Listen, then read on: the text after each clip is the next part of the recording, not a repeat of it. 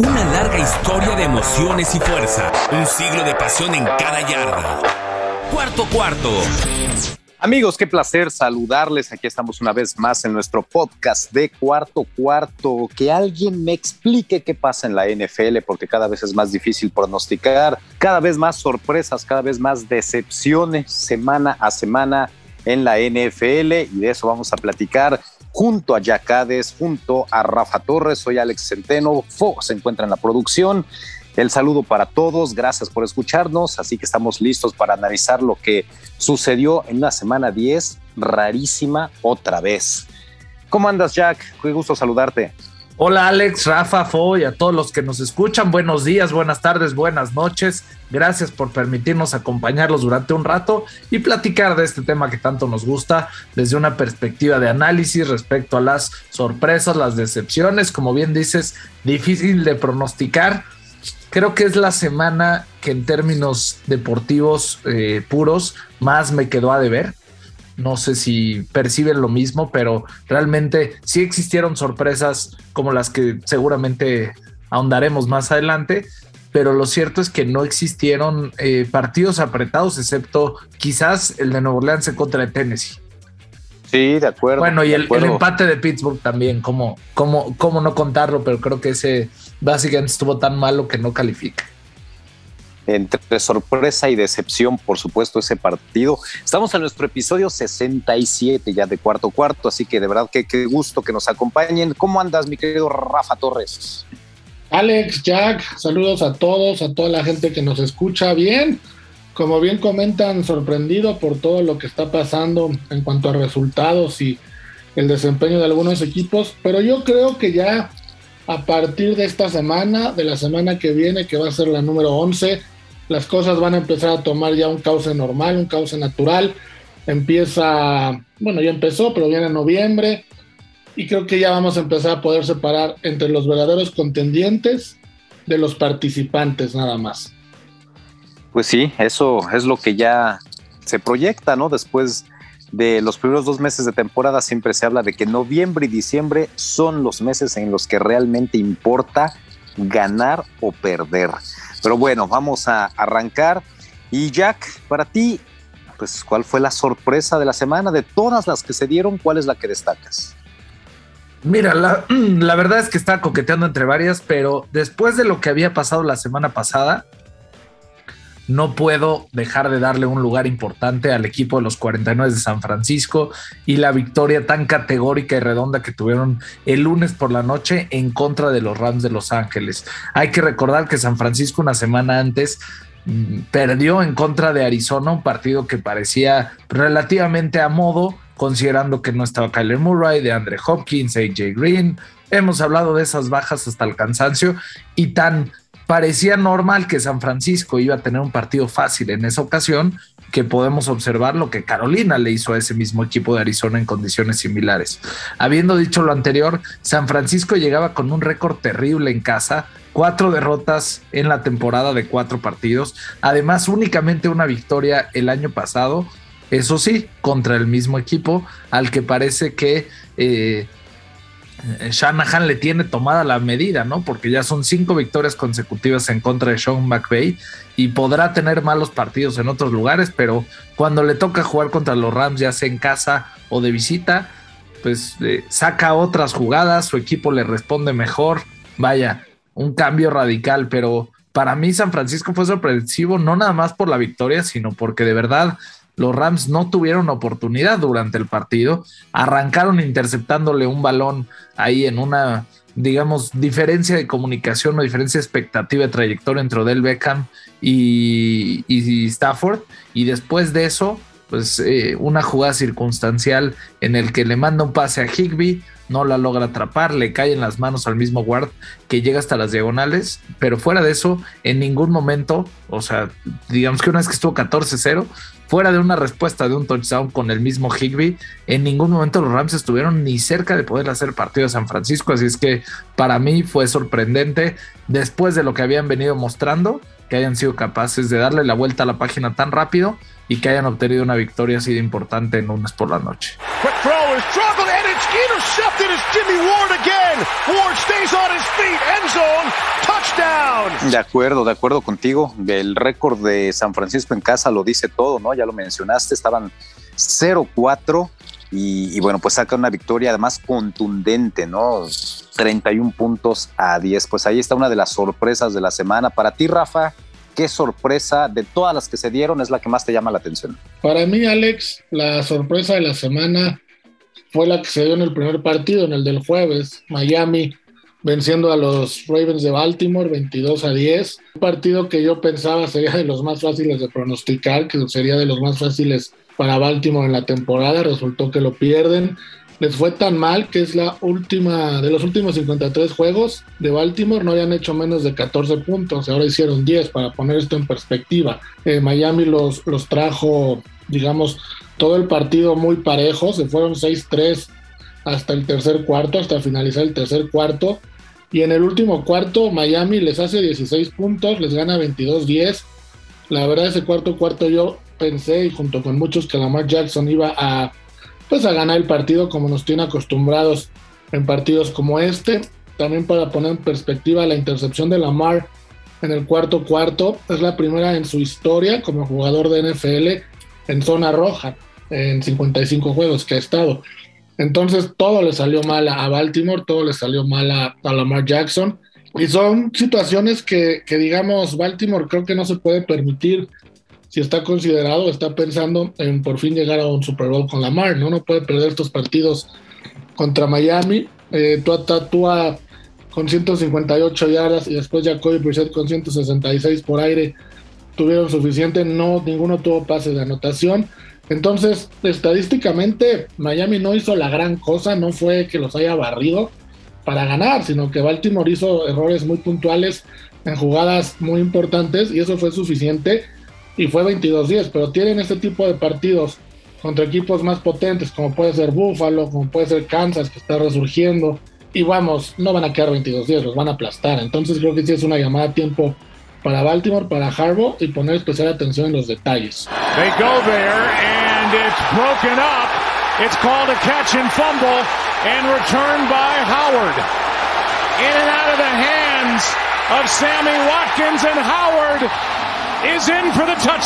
Sí, yo no sé si, fue, si fue más sorpresiva la victoria de Miami o más decepcionante la actuación de Baltimore, ¿no? Que, que parecía que no, pues nunca salió a jugar ese partido como con demasiada displicencia, pero sí, coincido, ¿no? Ahí los delfines hicieron lo propio y se llevan un muy buen resultado. Bueno, para mí la sorpresa de todas las que se dieron son las Panteras de Carolina, ¿no? Un equipo que no había anotado más de 28 puntos en la temporada. Llega Cam Newton, había mucho, pues cómo decirlo, ¿no? Eh, demasiada tendencia, ¿no? Con lo que pudiera hacer Cam Newton a su regreso. Bueno, pues primer balón que toca, anota. Después primer pase que lanza, anota. Y resulta que Carolina le estaba pegando a los poderosos Cardenales de Arizona en Arizona y terminaron ganando 34 puntos a 10. Repito, Carolina no había anotado más de 28 puntos en ninguno de sus partidos en la temporada, venía de ser aplastado por Nueva Inglaterra, venía de haberle ganado apenas Atlanta, derrotas con gigantes, con vikingos, con las Águilas de Filadelfia, equipos que la verdad pues no, no pintan mucho. Yo no esperaba, nunca me hubiera imaginado que Carolina le fuera a pegar a Arizona, aún con las bajas de Kyler Murray, de Andre Hopkins.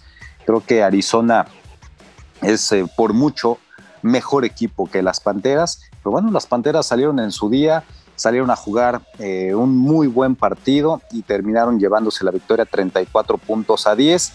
Ya se planea incluso la eh, titularidad de Cam Newton esta semana. Ha estado eh, repitiendo o tomando las mayores jugadas en los entrenamientos con el equipo titular. Entonces ya se espera que Cam Newton pueda ser el coreback titular de este equipo partido redondo de las Panteras, simplemente en el primer cuarto ya iban ganando 17-0 y, bueno, pues fue una actuación de esas inesperadas, de esas que todos los equipos de la NFL en algún momento tienen una mala actuación, me refiero a Arizona, y lo aprovechó muy bien Carolina, ¿no? Cam Newton tuvo poquitas jugadas a la ofensiva, pero fue efectivo, está de regreso y para mí pues es una de las grandes, grandes sorpresas de la semana, porque simplemente le pegó Arizona, que creo que en todo el año no ha salido del top 5 para todos los expertos en un Power Ranking. Carolina en estos momentos estaría avanzando a la postemporada, si es que la, la campaña terminada hoy, así que es una de las sorpresas de la semana. No sé si quieran comentar algo de esto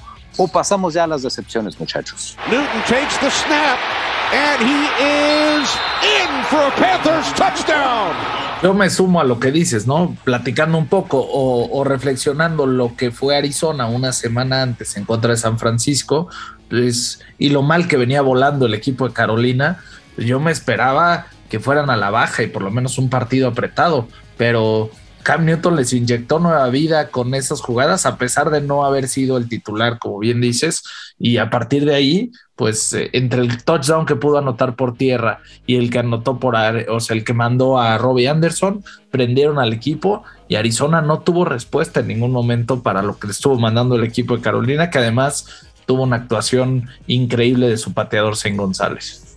Exactamente. Que, fuera pateador de Arizona hasta hace hasta la temporada pasada. Sí, sí, sí. Cuatro de cuatro goles de campo los que conectó Zane González. Bueno, pues ahí quedan entonces las sorpresas. Digo, es que hubo muchas, como muchas decepciones también. Pero bueno, ahí las que nosotros destacamos en esta semana 10. Imagínate, Alex, por segunda semana consecutiva, cuatro equipos que estaban en el sótano o con récord perdedor le ganaron al equipo que estaba liderando su, eh, o sea, una división. Sí, sí, sí. O sea, Washington a Tampa Bay es, estaba, o sea, Washington es el último de la división, le gana Tampa Bay. Después tienes el partido de Minnesota contra los Chargers, en donde los vikingos le pegan a Los Ángeles y pasa lo mismo. Y como hemos hablado, Miami en contra de los Ravens y San Francisco en contra de los Rams. Sí, sí, que bueno, ese es un duelo divisional, ¿no? Pues, a lo mejor te lo podías haber imaginado, pero, pero los otros tres sí eran casi, casi imposibles de pronosticar, ¿no? Y, quien lo haya hecho, la verdad es que, pues no se la creo, no se la creemos. Bueno, vámonos entonces con las decepciones. Empiezo ahora contigo, Rafa. ¿Cuál fue la mayor decepción esta semana? Para mí, Alex Jack, la mayor decepción fueron los, eh, los Cleveland Browns. Un partido que posiblemente en el pronóstico o en el análisis mucha gente pensó que podían perder, pero la forma como lo hicieron fue lamentable. Perdieron 45-7 contra los Patriotas de Nueva Inglaterra. Empezaron ganando en el primer cuarto 7-0, tuvieron un par de buenas ofensivas. Eh, Nueva Inglaterra empató a 7, así terminó el primer cuarto y parecía que íbamos a tener un partido parejo, un partido donde ganaría el que tuviera el balón al último, el que tuviera alguna decisión importante el coach. Pero ¿qué pasó? Que en el segundo cuarto los blanquearon 17-0, en el tercero 7-0 y en el cuarto 14-0 para terminar 45-7, una decepción tremenda tanto a la ofensiva como a la defensiva, lo de, lo de Cleveland. Incluso Baker Mayfield salió del juego, eh, lanzó para 73 yardas. Entró Case Keenum, tampoco hizo gran cosa, apenas para 81 yardas.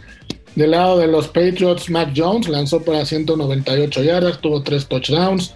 Brian Hoyer entró, se dieron el lujo de meter a Brian Hoyer y todavía les hizo un pase de anotación, lanzó para 85 yardas.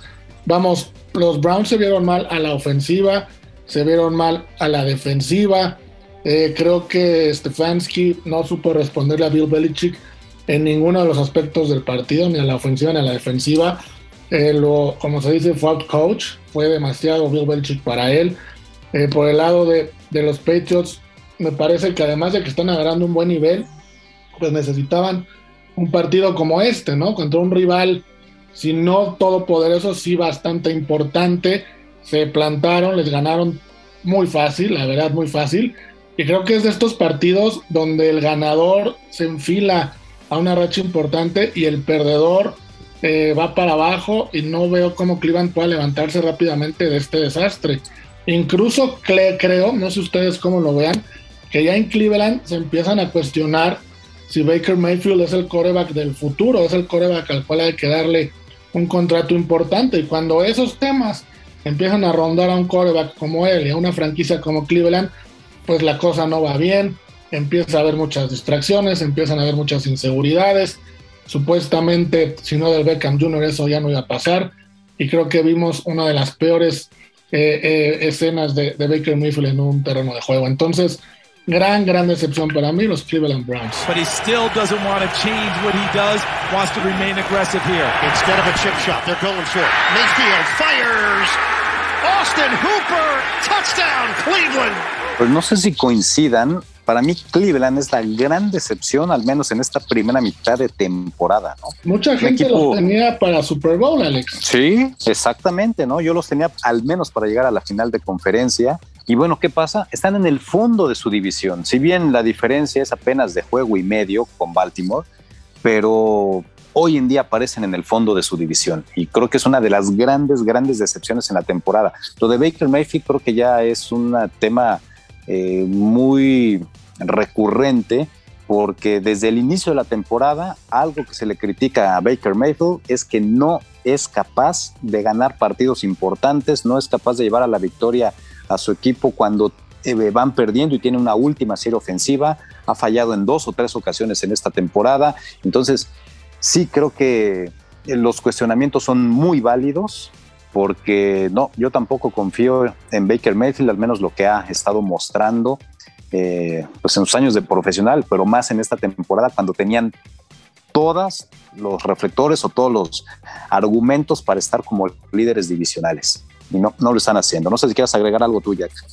No, la verdad es que coincido en que los Browns son una de las grandes decepciones y justo después de la semana pasada en donde tuvieron una extraordinaria actuación después de todo el drama del Beckham Jr., pues eh, se esperaba que metieran las manos, ¿no? Pues es un partido que podían perder, pero no de esta manera y, y por eso es que están eh, ahí en medio, digamos, de la pelea en general, no han podido destacar con la cantidad de nombres que tienen, han perdido más partidos eh, de alguna manera absurdos y, y sí, no termina de cuadrar digamos, respecto a lo que era la expectativa que tenían y al cierre de la temporada que tuvieron la campaña pasada. Creo que, como hemos platicado, uno de los grandes factores es que el calendario es menos benevolente con un equipo que estuvo peleando y que llegó a postemporada y además les tocó pelear contra una división más difícil en la conferencia opuesta de lo que le había tocado viniendo a los últimos lugares.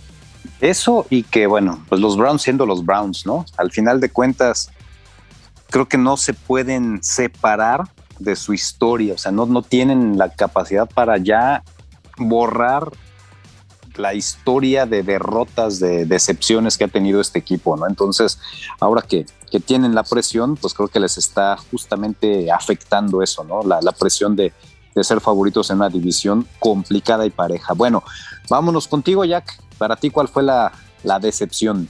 Híjole, Alex, hay tantas que me cuesta sí. trabajo elegir, pero me voy a ir con otro equipo de la misma división que no son los Ravens y tienen que ser los Steelers de Pittsburgh.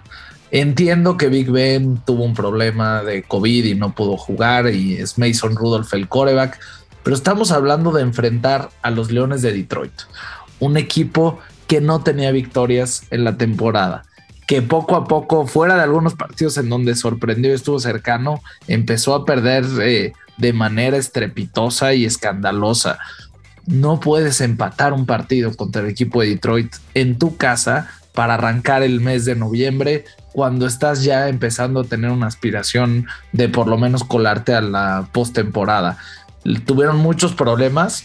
Hay que hablar de su poca eficiencia para convertir en terceras oportunidades la inhabilidad que tuvieron para establecer de alguna manera un ritmo de juego, este, ¿cómo decirlo? Correcto, que no termine con 50 pases de Mason Rudolph, ¿no? Independientemente de que Najee Harris pudo correr más de 100 yardas, tuvo más que ver con lo largo que fue el partido que con que realmente tuvieron una actuación destacada.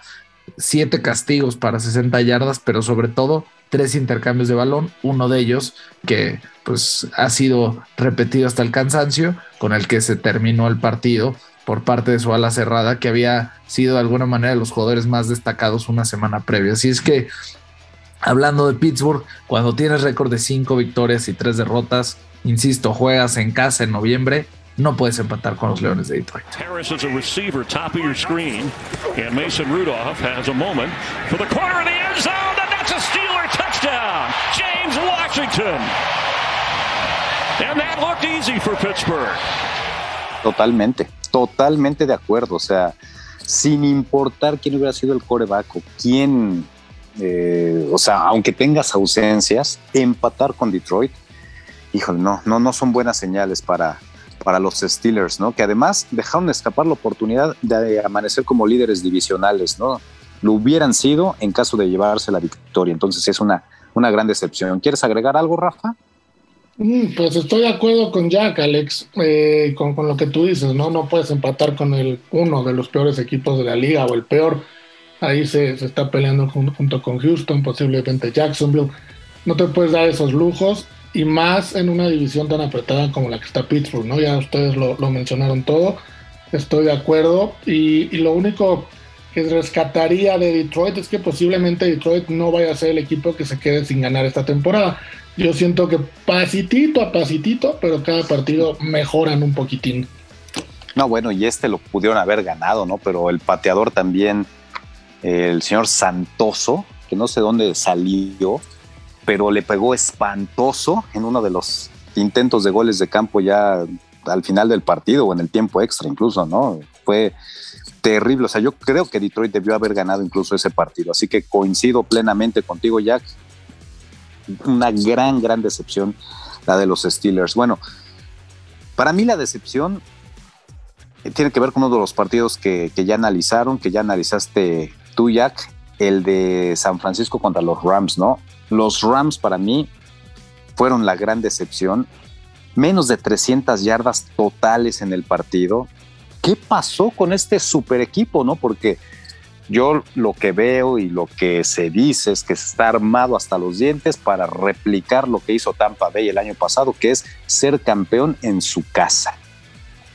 Pues este equipo parece que después de la llegada de Von Miller, de la llegada de Odell Beckham, pues en lugar de ser esa máquina aplastante, está siendo un equipo que tiene demasiadas figuras y creo que a Sean McVay le está explotando los cohetes en las manos, ¿no? O sea, no sabe ya qué hacer con este equipo y, y ya ha tenido dos actuaciones consecutivas muy, muy decepcionantes, ¿no? La semana pasada ante los Titanes de Tennessee, apenas 16 puntos y ahora contra San Francisco apenas 10 puntos. ¿Dónde está el super equipo, la super ofensiva comandada por Matthew Stafford. Si bien Robert Woods queda fuera de la temporada, que, era un receptor abierto muy importante para, para este equipo, bueno, pues ahí sigue Cooper Cup, ahí sigue Van Jefferson, ahí sigue Tyler Higby, ahora llega Odell Beckham y Matthew Stafford tampoco está teniendo unas eh, las mejores actuaciones ¿no? en las últimas dos semanas. Entonces yo creo que estos Rams lejos de, haber redondeado al equipo con la llegada de estos jugadores, creo que los está desestabilizando. Está, o sea, se están encartando de buenos jugadores y creo que a la larga eso va a ser un problema para, para los, los Rams, ¿no? Haciendo el símil, algo así como lo que le está sucediendo a los Lakers en la NBA, ¿no? Demasiadas estrellas, pero no funcionan juntos. Y, creo que esa también nunca ha sido como que una muy buena táctica, ¿no? Tener a demasiadas figuras te termina siendo un problema porque todos quieren protagonismo y eso es lo que estoy, creo yo, viendo ahora con, con estos Rams, ¿no? Eh, que, que, bueno, no sé si vayan a levantar, yo espero que levanten, que retomen el camino, pero al menos las dos últimas semanas han sido decepcionantes y creo que ya es de psicólogo lo que le sucede contra San Francisco, una de las peores versiones de San Francisco y simplemente McVeigh y los Rams no pueden con esta versión de los 49ers, ¿no? Para mí, decepcionante los, los Rams. No sé si quieres decir algo, Rafa. Niners rush four. Stafford throws. It is caught. It's Tyler Higby and the signal for the touchdown. Sí, yo aquí tengo un, un, varios puntos rápidos, los menciono. Lo primero, lo que tú dijiste de Robert Woods, no es un tema menor. Robert Woods, además de ser un gran receptor, bloqueaba, eh, hacía eh, corría hacia el centro, hacia el slot, hacía muchas cosas que ayudaban a Stafford a tener mejor visión de campo en los otros receptores. Odell Beckham no va a hacer eso, no, no va a cumplir la versión de Robert Woods. Los Rams tendrían que encontrar a su Robert Woods, entre comillas, para que nuevamente puedan eh, hacer las jugadas que hacían con él, o por lo menos intentarlos. Dos, lo de del Beckham no es hacer leña del árbol caído ni ser oportunista, pero sí se vio que lo quisieron involucrar, acomodar al lugar, no había otra forma de describirlo, cuando no era necesario. Entonces, a lo mejor ahorita él no ha presionado, ni su papá, pero su sola presencia ya hizo que cambiaran el plan de juego, por lo menos al principio, y eso les afectó mucho. Creo que tienen que encontrarle un lugar especial sin verse forzado. A la defensiva, yo creo que este equipo va a mejorar. No, no veo que no, no, por qué no lo hagan. Tienen jugadores muy talentosos, el mejor rostro defensivo para mí de la NFL, y ahí sí no veo una diva, como sí lo veo en Odell Beckham Jr. a la ofensiva. Creo que sí se pueden complementar todos y es cosa nada más de ajustar. Y también otro punto importante, Alex, lo de Stafford. El año pasado, a estas alturas, con Goff, los Rams estaban 7-2. Con Stafford hoy están 7-2. A lo que voy, los primeros partidos de la temporada, no quiero usar el término fácil, pero las defensas están apenas acoplándose, están viendo planes de juego. Vamos, tienes un poquito más de libertad como quarterback o como jugador ofensivo en hacer cosas. A partir de ahora, las defensas ya tienen más videos, ya te pueden escautear mejor, ya te tienen un poquito más identificado y la situación se pone un poquito más complicada. Entonces viene la prueba importante para Stafford para ver si de verdad es el coreback que, Sean McVay nos, vendió, ¿no? Sí, claro, ¿no? O sea, la presión ahí está, ¿no? Porque ahora sí, o sea, no es lo mismo arrancar la temporada donde eh, pues tienes toda la campaña por delante, te, te sueltas, que cuando ya tienes verdaderamente la presión. Además, la presión de que no has sido líder divisional prácticamente pues todo lo que va de la campaña, ¿no? Porque ahí ha estado Arizona. Entonces, híjole, no, no sé qué va a pasar con estos Rams, pero eh, no sé, no, no me dan muy buena pinta, ¿no? Después de lo que he visto en las últimas dos semanas. No sé si quieras agregar algo tú, ya. Yo sumando un poco a lo que dicen y para no ser repetitivo, definitivamente perder dos partidos al hilo y uno en contra de San Francisco de la manera en la que lo hicieron no habla bien de estos Rams, pero siento que quizás sí, como bien dicen, más que, más que un tema de que se le está saliendo el equipo de las manos, yo no me atrevería a decirlo porque no lo he visto y no vi esas explosiones y no vi esos problemas. Quizás nada más todavía les falta encontrar cómo amalgamar estas nuevas adquisiciones. Como bien dicen, la baja de Robert Woods en el juego aéreo es importante. Vienen de un año en donde además eran mucho mejores corriendo el balón por tierra. La falta de K-Makers conforme avanza la temporada creo que va siendo más significativa les va a venir bien la semana de descanso como para replantear y todo, pero para mí todavía no es señal de alarma. Sí son una de las grandes decepciones de la semana, que quede clarísimo, pero eh, todavía no me atrevería a decir, oye, es que Del Beckham Jr. les está haciendo daño, o el tema de Von Miller. Creo que más bien han estado más tiempo hasta cierto punto en ese rollo de las noticias y todas las cosas que realmente en los planes de juego y en lograr que, se conozcan el libro y que puedan tener las aportaciones individuales que apoyen el juego colectivo que tienen los Rams. Entonces, insisto, creo que la semana de descanso les vendrá muy bien. Si no son capaces de ganar una o dos semanas después de eso, ya me preocuparía, pero creo que con un récord de 7 y 3 todavía no es, no es como de, de pánico absoluto para los Rams. Yo lo que veo aquí con los Rams es que, por ejemplo, estas contrataciones que han hecho, ¿realmente eran necesarias? A mí me parece que no. Y que es más un capricho del gerente general de aparecer también en los medios de comunicación y decir, wow, vean el equipazo que estoy armando, ¿no? Y porque eso es de lo que se habla ahora, ¿no? Yo, yo siento que no eran necesarias estas contrataciones. Pues y ahora, yo lo que te diría, Alex, es que eh, hablar de necesidad o no, creo que va a tener que ver con qué puedan aportar, pero por ejemplo, la lesión de Robert Woods sí hace que la contratación de Odell Beckham Jr. haga sentido.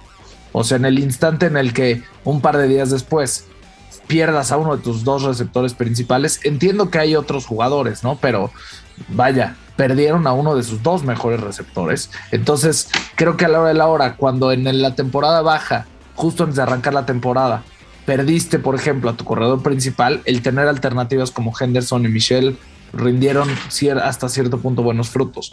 Cuando quieres, ahí sí, tener una línea defensiva de terror, pues creo que la adición de Von Miller independientemente que no esté en sus mejores años todavía, creo que puede ser importante. Y en el juego aéreo, pues eh, una alternativa que te sale relativamente económica, porque no tuvieron que hacer un cambio para que decidiera irse para allá, como si lo hicieron con Von Miller. Realmente, eh, no sé si vieron, hasta las condiciones del contrato tienen que ver mucho más con los beneficios colectivos que con los individuales. Creo que de los cerca de 4 millones y medio que le pueden pagar a Odell Beckham Jr., únicamente 1.2 están ligados a la firma y a, y a, que juegue. Ya después tiene que ver con qué tanto avanzan en los playoffs y hasta poder llegar al Super Bowl. Así es que creo que fue relativamente barato el poder tener una especie de seguro. Y por ahí, si Odell Beckham Jr. logra desarrollar una buena relación con Matthew Stafford, que creo que es parte de lo que tienen que trabajar en estas dos semanas, pues eh, terminará viéndose bien esa adición.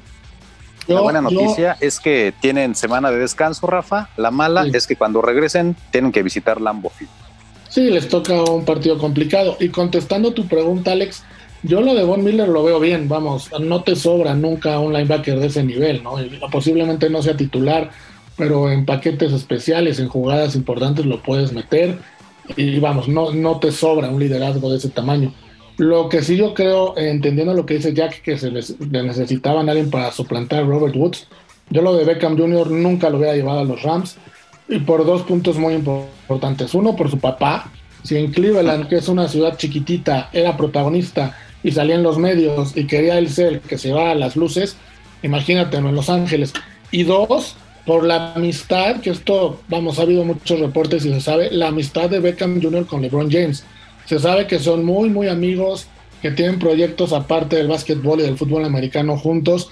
Y yo creo que la apuesta de Beckham Jr. y de su papá era ir a Los Ángeles sí a jugar, claro, pero ya buscarle una como vida alterna al proyecto Beckham Jr., estar con LeBron James, aparecer en medios especializados de sociales, posiblemente invertir juntos en negocios. Eh, vamos, yo ya sí le veo a, Beckham Jr. que está pensando mucho más allá de lo que es la NFL y llevarlo a Los Ángeles y juntarlo con LeBron James para, como equipo, no creo que haya sido la mejor idea. Pues está interesante ese punto. Veremos cómo resulta todo aquí con los Rams que pues, siguen siendo uno de los favoritos en la conferencia nacional pese a estas dos derrotas consecutivas. Bueno, si tú hubieras sido coach Jack, ¿hubieras cambiado algo en la semana? Claro que voy a tener opinión de si hubiera sido coach que era diferente y son dos decisiones distintas el lunes por la noche, una de Sean McVay y una de Shanahan. Y que, una le salió mal y la otra le salió bien y yo inclusive a, a Thor pasado hubiera tomado una decisión distinta, ¿no? La de McVeigh, voy a hablar de lo que fue el cierre de la primera mitad, en donde tiene la oportunidad de patear un gol de campo, intentan mandar una jugada sorpresa y le sale terrible, ¿no? Entonces, en vez de reducir la distancia a 11 puntos, considerando que San Francisco todavía iba a tener chance de tener la pelota, pero sobre todo iba a arrancar la segunda mitad con ella, se van al descanso con 14 puntos de distancia y la posibilidad de que la diferencia se volviera lapidaria. Entonces, creo que era un momento de tomar los tres puntos y todavía más sorprendente que terminando el partido, cuando todavía están tratando de hacer algo, ahí sí decida patear un gol de campo sin sacar jugadas de la chistera. Eh, del otro lado, me sorprendió muchísimo lo que mandó Shanahan cuando San Francisco lleva ganando el partido eh, 24 a 7, en el que tiene una cuarta oportunidad desde la yarda 40 y mandan al campo a Jimmy Garoppolo, se les está acabando el reloj de juego, deciden quemar el tiempo fuera. Mi expectativa era únicamente que mandaran al equipo como para tratar de que brincara alguien de los Rams, porque era cuarta y cinco, o en dado caso, tomar el castigo y tener espacio para encerrar al equipo de Los Ángeles, porque además lo estaban haciendo muy bien defensivamente hablando.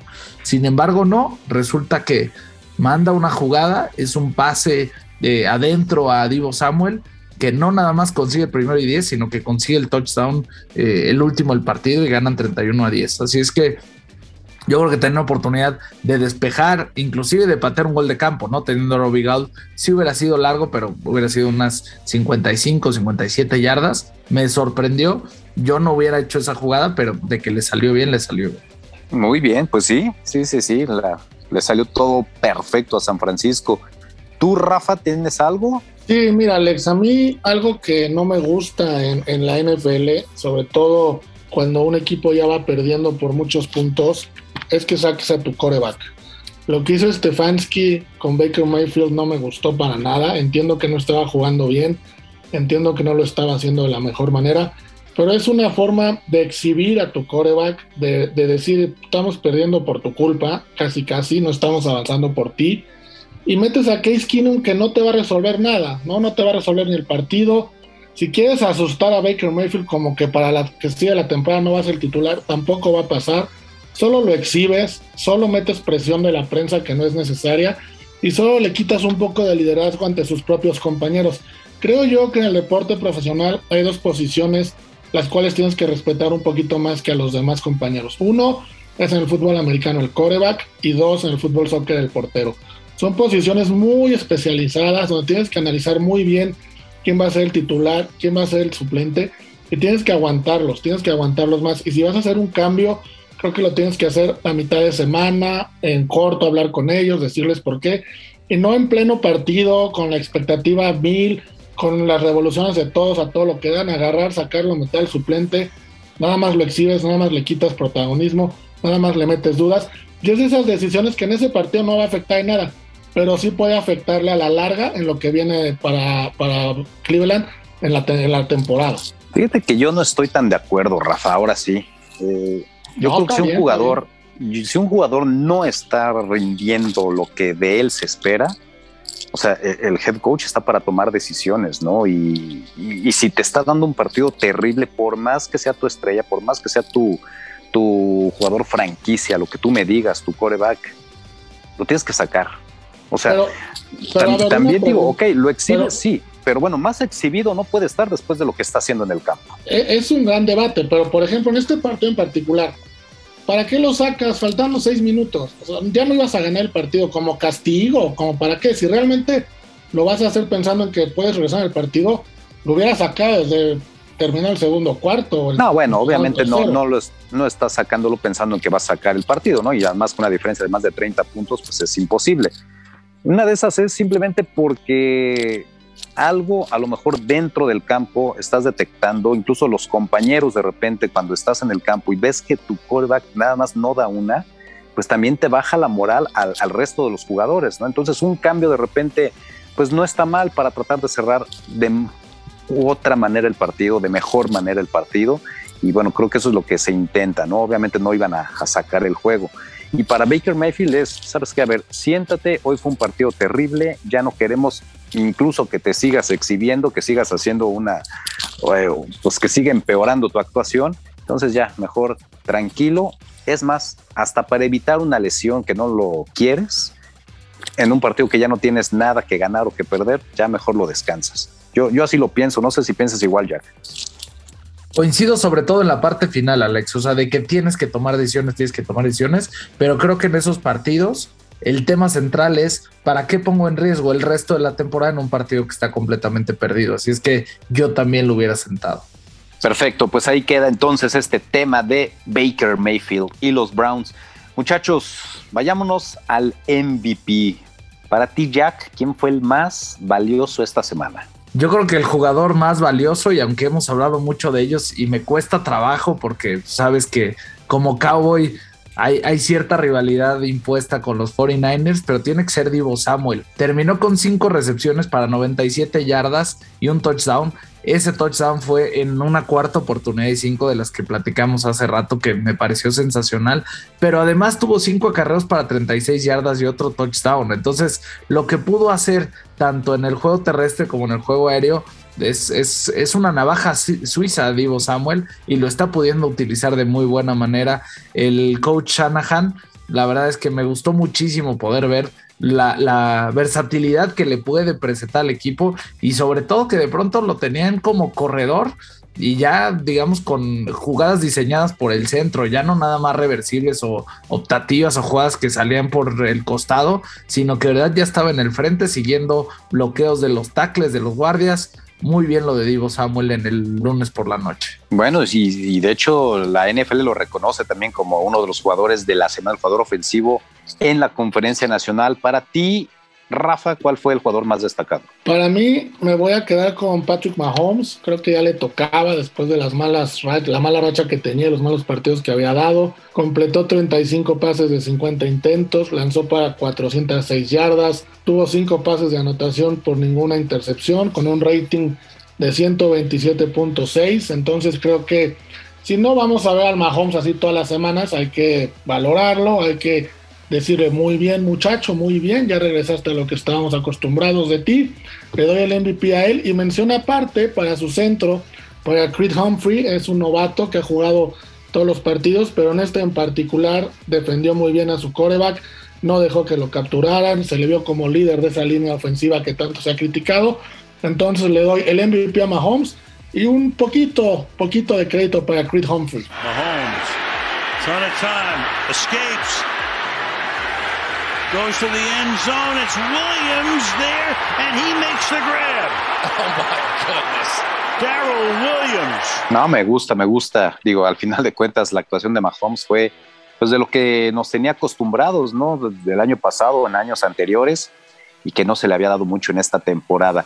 Bueno, a mí me costó, la verdad, mucho trabajo. Yo me iba a ir también con Patrick Mahomes, pero bueno, ¿qué tuvo Miami para derrotar a, a Baltimore? Creo que su defensiva, o sea, la defensiva de Miami dio un gran partido y yo destaco a Xavier Howard que tuvo cinco tacleadas, forzó un balón suelto, recuperó balón suelto y lo regresó para anotación 49 yardas, ¿no? En un momento en el que Baltimore parecía que iba a poderle dar la vuelta al partido, estaban perdiendo 9-3 los, los cuervos ante los delfines y bueno, se produce esta jugada que la llevas a la zona de anotación y entonces Miami abre una distancia de dos touchdowns, ¿no? Se ponen en ese momento 15-3, creo que ya eh, por lo que faltaba en el partido, estaban en el cuarto cuarto, pues ya le complicó muchísimo a los cuervos el poder regresar, así que esa jugada para mí fue muy importante y Xavier Howard merece también eh, el haber sido considerado pues uno de los jugadores más destacados de esta semana 10 de la NFL. Así que bueno, después de lo anterior, muchachos, pasemos al Power Ranking. Así que, ¿habrá cambios? Creo que sí va a haber cambios, ¿no? Una vez más en esta semana. Empiezo contigo, Rafa. Tu Power Ranking. Mi Power Ranking, Alex. Yo en primer lugar pongo a Green Bay. En segundo pongo a Tennessee. Se me hace increíble lo que están haciendo sin su jugador estrella. En tercero pongo a Arizona. En cuarto pongo a los Rams, que sí bajan después de haber perdido con San Francisco, pero aún no creo que sean eh, prudentes sacarlos del top 5. Y en quinto pongo a Dallas. de Dallas, de verdad, ahora sí ya, ya es en serio, me gusta mucho. Tienen un coreback top 10 que le puede competir al que sea. Entonces pongo a Dallas como número 5 en mi top 5. Un coreback top 10, más respeto para Dak Prescott, Rafa. ¿A poco no? Top 5. No, Alex, no, no, no, no. Calma, bueno, en todas las categorías es el mejor en rating de la NFL. Y en todas las categorías es top 5. Para mí es top 10. A ver, Rafa. Mira, tenemos siempre que discutir contigo. Rápidamente porque nos alargamos. Aaron Rodgers, Patrick Mahomes, Russell Wilson, Tyler Moore. Ah, por Dios, Russell Wilson esta temporada no, bueno, no trae nada. pero en general no, por eso. es hablar de esta temporada. Ya ay, bueno. Bueno, ya está, la top 5 y ni así estás tranquilo. Porque si no, pues al rato vas a sacar a Peyton Manning, a Tom Brady, a Joe Montana, no, pues así no, digo, pues obviamente. ¿O no, Jack? O sea, yo creo que, yo creo que una cosa, una cosa es determinar, una cosa es discutir en qué, en qué lugar lo pones respecto a tu expectativa como, como coreback y otra es lo que las estadísticas ya después de 10 semanas te dicen.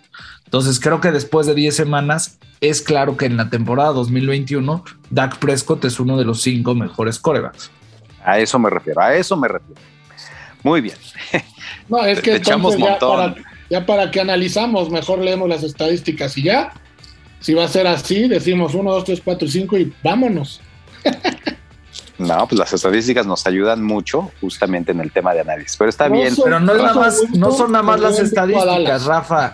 No, no son nada más las estadísticas. Puedes ver que tiene al equipo después de una temporada en la que no estuvo y vivimos en la calle de la amargura, los tiene con récord de 7 y 2. Entonces, eh, definitivamente el peso que tiene es importantísimo y las estadísticas que tienen el año, para mí cuando decían, oye, pues sí, tienen numerazos en partidos en los que perdían, pues la verdad es que no sirven de nada, ¿no? Pasar 400 yardas o 500 yardas y tres touchdowns cuando pierdes tiene poco valor, pero cuando está pudiendo ganar de manera sostenida, no puedes negar que su desempeño esta temporada lo tiene como uno de los cinco mejores.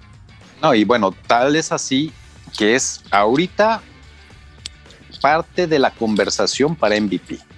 Y no lo decimos nosotros, o sea, lo dicen los analistas en Estados Unidos. Esa conversación de MVP es entre tú y Jack, yo creo. ¿Sabes qué? Rafa, o sea, nada más porque los te vamos a correr, te vamos a correr del podcast Territorio Vaquero, ¿eh? Exactamente. A mí me invito a cuarto cuarto, nada más. Oye, pero me sorprende que los hayas metido dentro del top 5, eh, Rafa. Pero, ni así están tranquilos, ni así se quedan tranquilos. Después de que nos ganaron los Broncos, pensé que ibas a meter a los Broncos, pero bueno. Está bien. ¿Qué onda, Jack? Con orden. Pues mira, voy a poner no nada más orden, sino que voy a hacerle segunda a Rafa en los primeros tres. O sea, Green Bay para mí es el número uno, Tennessee es el número dos, Arizona es el número tres después de la derrota que tuvo. Y yo en cuarto lugar ya meto a los vaqueros de Dallas. Creo que lo que les pasó en contra de Denver hace dos semanas fue más eh, una aberración que una norma. Le dieron la vuelta a la página rapidísimo. Tuvieron una actuación sensacional en contra de Atlanta se merecen estar ya en esa conversación y no han perdido dos partidos consecutivos, cosa que ya hizo, por ejemplo, el equipo de los Rams, que para mi gusto en este momento está debajo de ellos. Pero yo inclusive me voy a atrever por lo que sucedió a sacar a los Rams de los Power Rankings. En este momento voy a agregar a otro equipo de la americana y es a los Bills de Buffalo. Creo que están empezando a tomar la forma en el momento adecuado. Tuvieron una actuación no sé cómo, cómo clasificarla más que muy completa en contra de los Jets, que entiendo que no son rival tan serio, pero ahí está que le hicieron partido a Cincinnati y le ganaron hace dos semanas. Creo que los Bills van a llegar en buen momento a lo que sigue y mucho se, se definirá en los dos partidos que tienen en contra de Patriots de Nueva Inglaterra en las próximas semanas. Fíjate que yo voy a coincidir exactamente igual contigo, Jack Green Bay, Tennessee, Arizona, Dallas y Buffalo. Los primeros cinco, o sea, exactamente igual. Creo que parte del mostrar a los equipos más poderosos, entiendo que Buffalo había perdido con Jacksonville, que Dallas fue borrado por Denver.